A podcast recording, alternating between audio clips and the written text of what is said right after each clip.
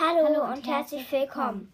Bei diesem Podcast lese ich meiner kleinen Schwester die Vampirschwestern vor, von Teil 1 bis Teil 13.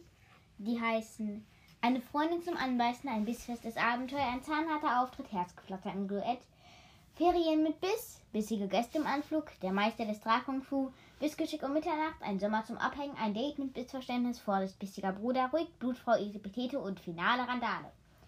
Ähm, dabei stellt meine kleine Schwester manchmal Fragen, die ich ihr dann verantworte und ich plapper auch manchmal los, weil Keine Ahnung warum. genau, weil ich irgendwas nicht verstehe und vielleicht könnt ihr mir das ja beantworten, wenn ihr das versteht. Genau, dann würde ich mal sagen, viel Spaß. Und wir Ja. stellen noch manchmal Rätsel. Äh, ja, eigentlich nicht, aber egal. Genau. Wir wollten noch sagen, warum ich dieses Podcast mache. Weil ich. Früher habe ich die ja alle durchgelesen und dann wollte ich mir die nochmal anhören, aber ich habe überall geguckt und es gab nirgendwo die Vampirschwestern umsonst. Und habe ich gedacht, dann mache ich das jetzt einfach selbst, damit sich andere Leute dieses Versäumnis nicht auch gefallen lassen müssen. Genau, viel Spaß. Hallo und herzlich willkommen. Wie im Intro schon angekündigt, werde ich die Vampirschwestern vorlesen in diesem Podcast, in dieser Podcast-Folge. Wie auch immer. Äh, aber natürlich nicht alle auf einmal, sondern immer Kapitel für Kapitel. Und entschuldigt, wenn ich mich manchmal wieder äh, verspreche. Aber dann habe ich einfach keine Lust, das komplette Podcast neu aufzunehmen, weil ich mich einmal versprochen habe. Weil ich denke mir manchmal, wenn Leute Podcasts aufnehmen und sich dann versprechen, wieso man das nicht einfach rausschneiden kann. Aber es funktioniert nicht, habe ich ausprobiert. Äh, oder zumindest habe ich es nicht hinbekommen. Genau, am liebsten würde ich jetzt so einen Sound einfügen, so dü dü dü. Und dann werde ich anfangen zu lesen, aber ich weiß auch nicht, wie das geht. Also mache ich das einfach nach. Los geht's. Dü dü dü. Verzwickter Einzug. Alles begann an einem Spätsommerfreitag. Der Tag war warm und sonnig. Die Vögel der Reihenhaussiedlung am Rande der Großstadt zwitscherten.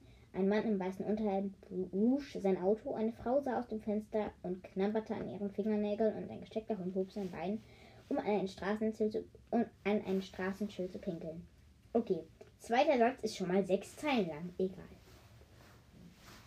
Es war ein schöner, verschlafener, normaler Spätsommerfreitag, bis, bis ein großer, grauer Lieferwagen in den Lindenweg einbog.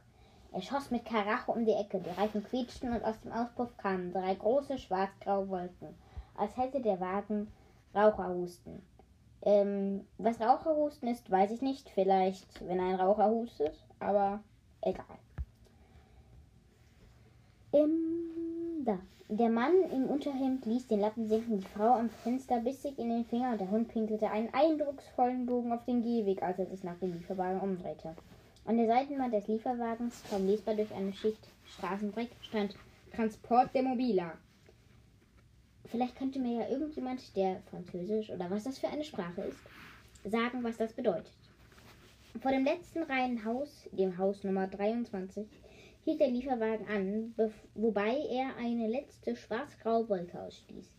Es klang wie ein Seufzen. Die Beifahrertür flog auf und ein großer, schlanker Mann stieg aus. Er war vollkommen in schwarz gekleidet und trotz, sein, und trotz der Sonne trug er einen schwarzen Umhang, dessen Kragen hochgestellt war. Seine rabenschwarzen, halblangen Haare waren schwungvoll nach hinten gekämmt und er bewegte sich wie ein Dirigent auf der Bühne. Doch das auffälligste war sein Schnauzbart. Er erinnerte an zwei riesengroße Lakritzkringel und war so dicht und blass, nee, und lang, Entschuldigung, dass er die Mundwinkel verdeckte und fast bis zum Kinn reichte. Der Mann mit dem Lakritz, mit dem Lakritzschnauzer war Mihai Tepes oder Pe Tepisch. Im Film wird es Tepisch ausgesprochen, aber im Buch steht Tepes. Äh, egal. Der Film ist sowieso ganz anders als das Buch. Mihai Tepes oder Tepisch? Doch. Mihai Tepes oder Tepisch war anders als andere Männer. Genau genommen war er gar kein Mann. Mihai Tepes oder Tepisch war ein Vampir. Er wurde vor 2676 Jahren als zweiter Sohn in einer ehrwürdigen Vampirfamilie in Bistrien, einem kleinen Dorf in Siebenbürgen, geboren. Ganz schön beträchtliches Alter. 2676 Jahre. Oh Gott. Ähm, Und dann noch kein OP. ja, und dann hat er noch nicht mal Enkelkinder. Danke. Inda.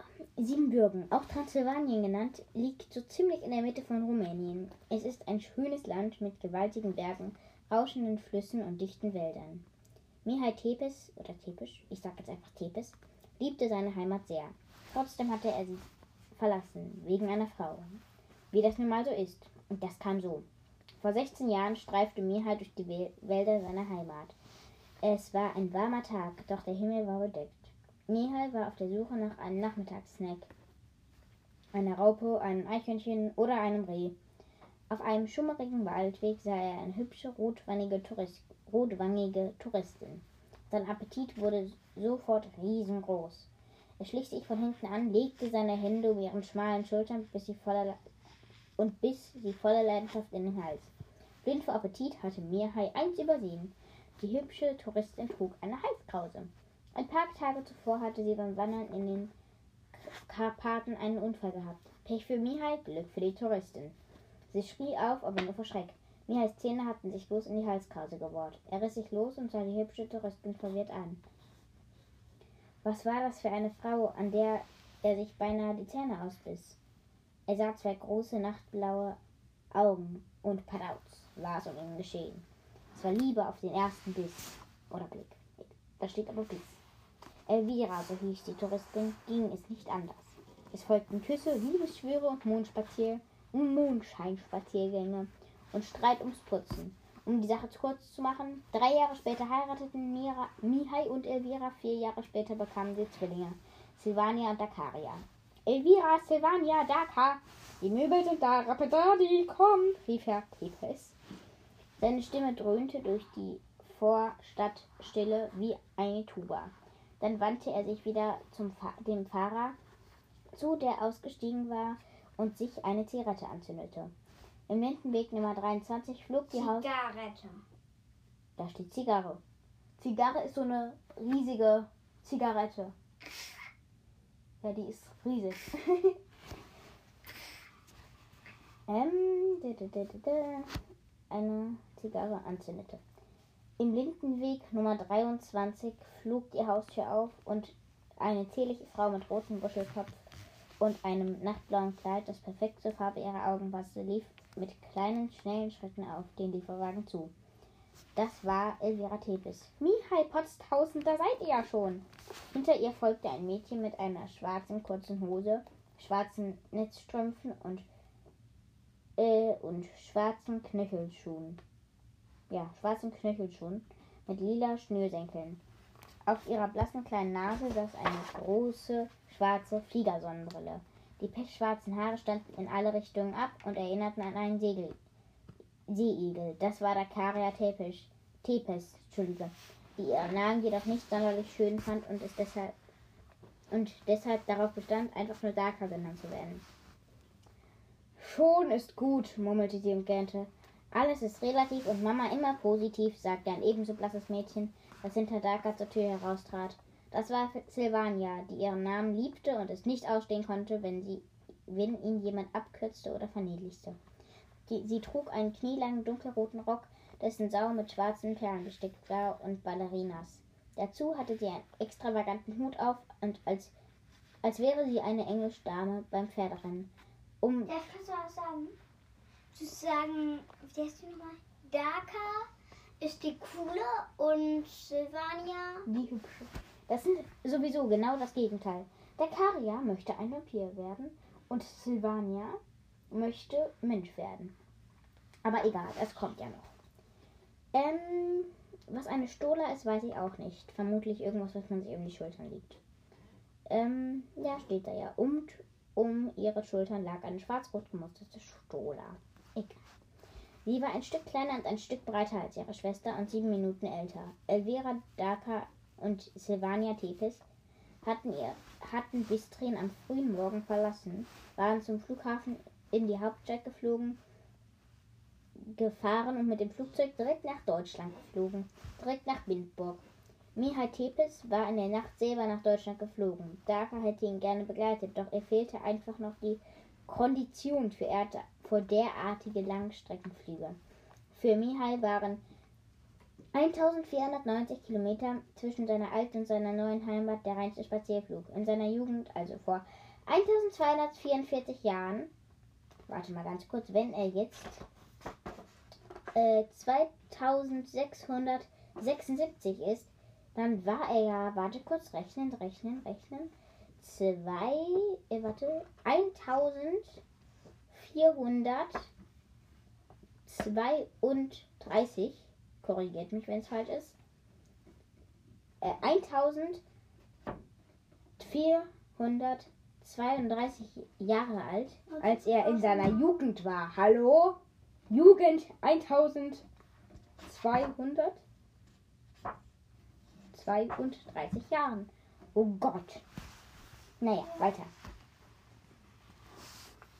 Ähm, also in seiner Jugend, also vor 1244 Jahren, hatte Mihai Tepes an mehreren Marathonflügen über 4200 Kilometer teilgenommen. Ja, muss man auch erstmal fliegen können.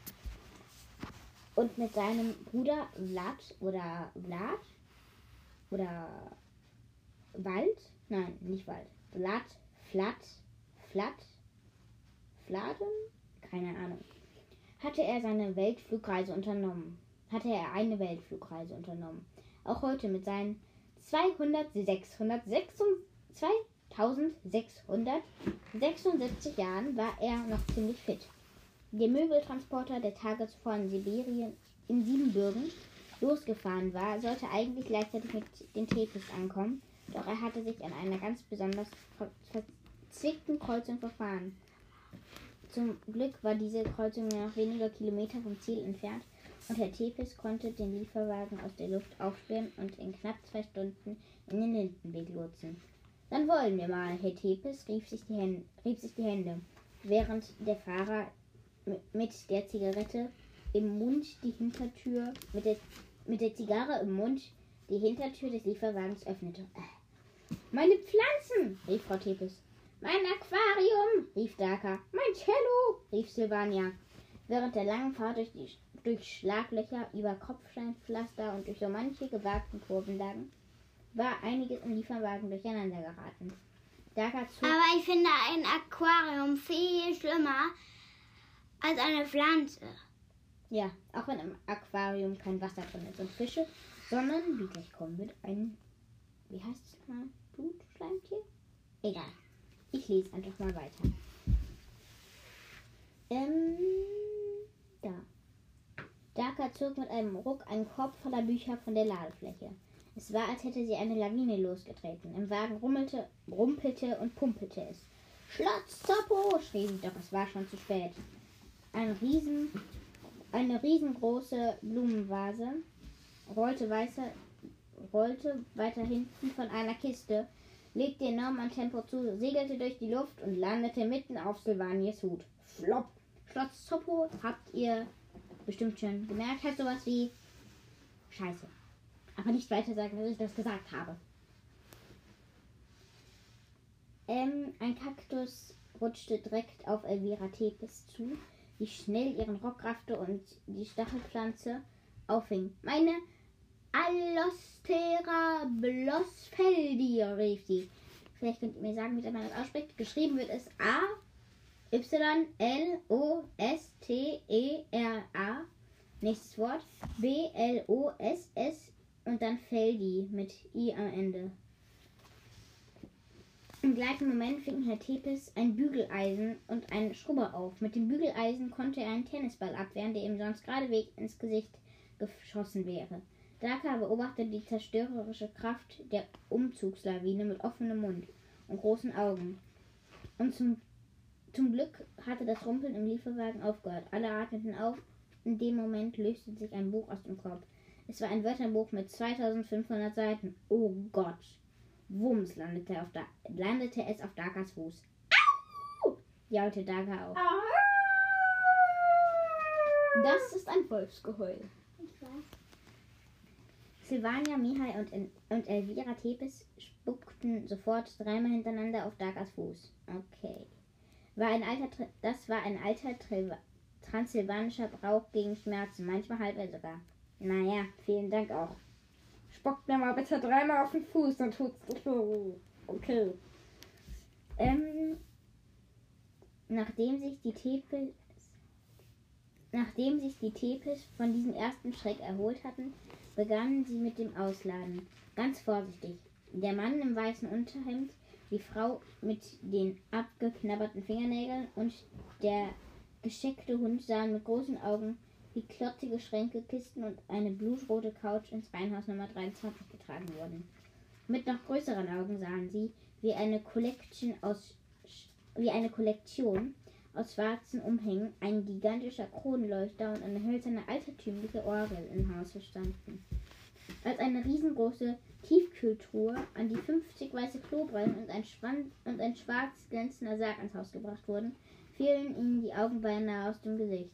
Der Mann im weißen Unterhemd ließ den Lappen, la, nassen Lappen fallen, die Frau vergaß an ihren Fingernägeln zu knabbern und der Hund pullerte sich mit den letzten Tropfen ans rechte Hinterbein. Muss man sich auch mal überlegen, wie lange hat der das jetzt schon gemacht? Also, gepinkelt. Im Reihenhaus Nummer 21, direkt neben den Tepes, wackelte die Gardine und eine lange, gebräunte Nase verriet einen neugierigen Zuschauer. Doch die Tepes waren zu beschäftigt, um ihn wahrzunehmen. Im Reihenhaus Nummer 24, direkt gegenüber von den Tepes, kam ein etwa vierjähriger Junge an an den Zaun gelaufen. Badewanne! rief er und zeigte mit dem Babyspeckfinger auf den Sarg. Elvira Tippes lächelte und winkte den Jungen mit einer Klobrille in der Hand zu. Der kleine Junge runzelte die Stirn, dann lief er wieder ins, in, hinter das Haus. Nette Nachbarn, fand Frau Tepes. Sie winkte auch dem Mann im weißen Unterhemd und der Frau mit den abgeknabberten Fingernägeln zu, die sich daraufhin abwendeten und beschäftigt hatten. Der Hund legte den Kopf schräg und beobachtete die Einzugsgesellschaft weiter neugierig. Eine gute Stunde später war der Lieferwagen leer und das Reihenhaus voller Möbel, Kisten und Umzugskartons. Der Transport der Mobila, ich weiß nicht, was das heißt, vermutlich irgendwas mit Transport, äh, verabschiedete sich mit den drei schwarzen Abgashustern aus dem Lindenweg. Der schreckliche Hund, der scheckige Hund bellte ihm nach. Ist das nicht toll? Ist das nicht herrlich? Ist das nicht wunderbar? Frau Tippes tänzelte vom Flur in die Küche und fuhr mit den Fingern über, das glänzende Neu über den glänzenden neuen Herd. Sieht euch das an, forderte sie Daka und Silvania auf, die in, den Umzug, in, die in den Umzugskartons im Flur nach ihren Sachen kramten. Alles ist neu, alles funktioniert und alles ist so schön sauber. Frau Teppes schwebte vom Flur ins Wohnzimmer und ah! sie schrie ein, stieß hier einen Schrei aus. Sie schrie einen Schrei aus. Hm. Stieß hier einen Schrei aus. Daka und Silvania stürmten ins Wohnzimmer. Der Tepes stand mit einem großen braunen Plastiksack in der Mitte und verteilte auf dem cremeweißen Teppich tiefbraune Erde. Was machst du da? Frau Tepes Gesicht war teppichweiß. Herr Tepes sah auf und zuckte die Schultern. Heimaterde verteilen, was denn sonst? Daka unterdrückte ein Kichern. Silvania verdrehte die Augen und Frau Tepes seufzte. Mihai, bitte, begann, begann Frau Tepes. Wir hatten doch alles besprochen. Keine Heimaterde, kein Sack, keine Rennzecken und kein Blut und keine Blutkonserven auf der neuen Wohnung. Rennzecken. Das ist vermutlich sowas bei denen wie bei uns keine Ahnung. Wettrennen? Ja, Wettrennen von Pferden oder sowas. Ähm. Da, da, da, da, da. Wo war ich jetzt? Da.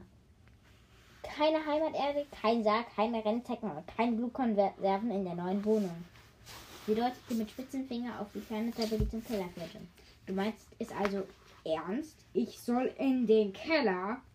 Nicht mehr im Biss drin, wo sich jeder einen Schuss Blut, einen Schuss Blut in den Kaffee kippt und alle mit den letzten Sonnenstrahlen aufstehen. Du kannst hier nicht einfach so in der Gegend herumfliegen und auch nicht, sagt und ihr auch nicht, sagte Frau Tepes an Daka und Sylvania gewandt. Das hatte ich auch nicht vor, erwiderte Sylvania und zupfte an ihrem Ohrläppchen.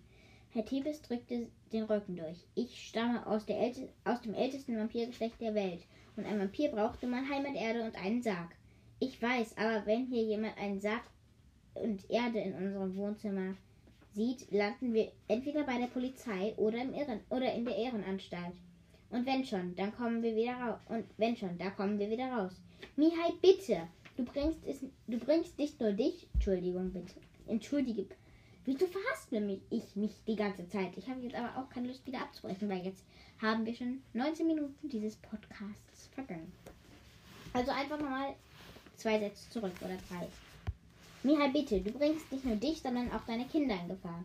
Du weißt doch selbst, dass früher nicht nur Vampire Menschen gejagt haben, sondern auch Menschen Vampire. Einige Vampire jagen heute noch Menschen, Mihai Tippe schnalzte mit der Zunge. Na siehst du, und einige Menschen jagen heute noch Vampire. Es ist besser, wenn nie, hier niemand erst erfährt, dass Vampire eingezogen sind. Wir wollen doch niemanden verstecken, oder? Nein, aber der Keller ist schön geräumig, bemerkte Frau Tepes. Daka und Silvania wechselten schnell einen Blick, während ihre Eltern sich die Argumente wie Ping-Pong-Bälle zuwarfen. Danka deutete nach oben. Zeit, die Fliege zu machen. Oder den Vampir oder die Fledermaus. In der oberen Etage gab es vier Zimmer. Ein Schlafzimmer, ein kleines Badezimmer, Silvanias Zimmer und Dakas Zimmer. Silvania hatte sich das kleinere Zimmer ausgesucht. Dafür konnte man von dort aus die Reihenhaussiedlung überblicken. Von Dakas Fenster aus blickte man, blickte man auf ein Feld und einen kleinen Wald. Als Silvania die Tür zu ihrem Zimmer aufstieß, ließ sie vor Entsetzen beinahe Cello fallen. Mama! Daka steckte den Zop Kopf ins Zimmer, Schloss Zoppo. Das Zimmer war voller Klobrillen. Was ist passiert? Frau Tepes hastete mit Herrn Tepes das Schlepp im Schlepptau die Treppe hoch. Das! Silvania deutete mit zitternden Fingern auf die Klobrillen. Frau Tepes kratzte sich hinterm Ohr. Ach ja, das habe ich ganz vergessen zu erwähnen. Stellt euch vor, ich habe in Bistrin beim, Werk, beim Werksverkauf noch ein paar Klobrillen günstig erstanden. Du hattest doch schon 50, sagte Daka. Wie viele? Wie viele hast du noch gekauft? Silvanias Stimme war tief und ihr Blick dunkel. Frau Tepes zuckte mit den Schultern. Ab 100 Stück bekommt man Mengenrabatt. Das heißt, wir haben 150 Klobrillen in der Wohnung. Silvania sah ihre Mutter verzweifelt an. Genau genommen 250. Sie lächelte kurz. Silvania hingegen seufzte. In den zwölf Jahren ihres halbvampirischen Lebens hatte sie keinen Menschen, geschweige denn einen Vampir, kennengelernt, der so an einen Traum festhielt wie ihre Mutter. Frau Tepes war Künstlerin. Seit Jahren träumte sie von ihrem eigenen Klobrillenladen. Sie hatte die Geschäftsidee, Klobrillen für ästhetisch, oder? Äh, äh, ästhetisch, vermutlich, anspruchsvolle Kunden individuell zu gestalten. Im Dorf in Siebenbürgen, wo die meisten Einwohner wie ihre Vampirvorfahren am liebsten in Natur, Natur ihr Geschäft verrichteten, floppte die, floppte die Idee. Hier in Windburg wollte, sie, wollte es ihre Mutter noch einmal versuchen. Aber musste sie ihre Klobrillensammlung deshalb in Silvanias Zimmer lagern? Silvania wusste, was das bedeutete. Ein gemeinsames Zimmer für die Zwillinge. War so schrecklich. Gleich morgen fahre ich ins Stadtzentrum und sehe mich nach einem Laden um, versprach Alvira Tippes beim Abendessen. Kommt doch mit, das wird bestimmt spannend, versuchte sie ihre Töchter aufzumuntern. Doch die Stimmung war im Keller. Dort, wo Micha Tippes nach, länger, nach langer Diskussion samt Sarg, Heimat Erde und Orgel eingezogen war. Im Wohnzimmer blieb, blieb als Kompromiss ein Katzenklo-ähnlicher Behälter mit transsilvanischer Erde zurück. So, das ist das Ende dieses Kapitels. Und ich habe in dieser Podcast-Folge noch nicht so viele Stimmen verändert, weil ich erstmal gucken wollte, ob das überhaupt funktioniert. Ja, genau. Aber ab der Ich nächsten. habe eine Frage, Ja, Mila? Oh. Egal. nämlich ob diese Vampire, ne? Ja. Rede. Wie, warum er gesagt, woher haben die diese ganzen Klobrillen?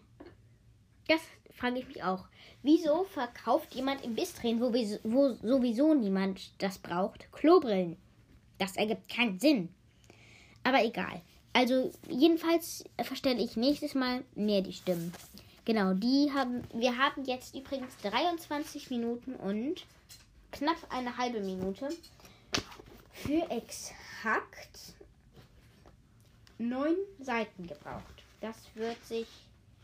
Nee, warte mal, zehn Seiten. Wartet mal, Entschuldige. Für zehn Seiten. Ähm, das wird sich sehr wahrscheinlich das nächste Mal ändern, weil ich dann nicht so viel rumquassle.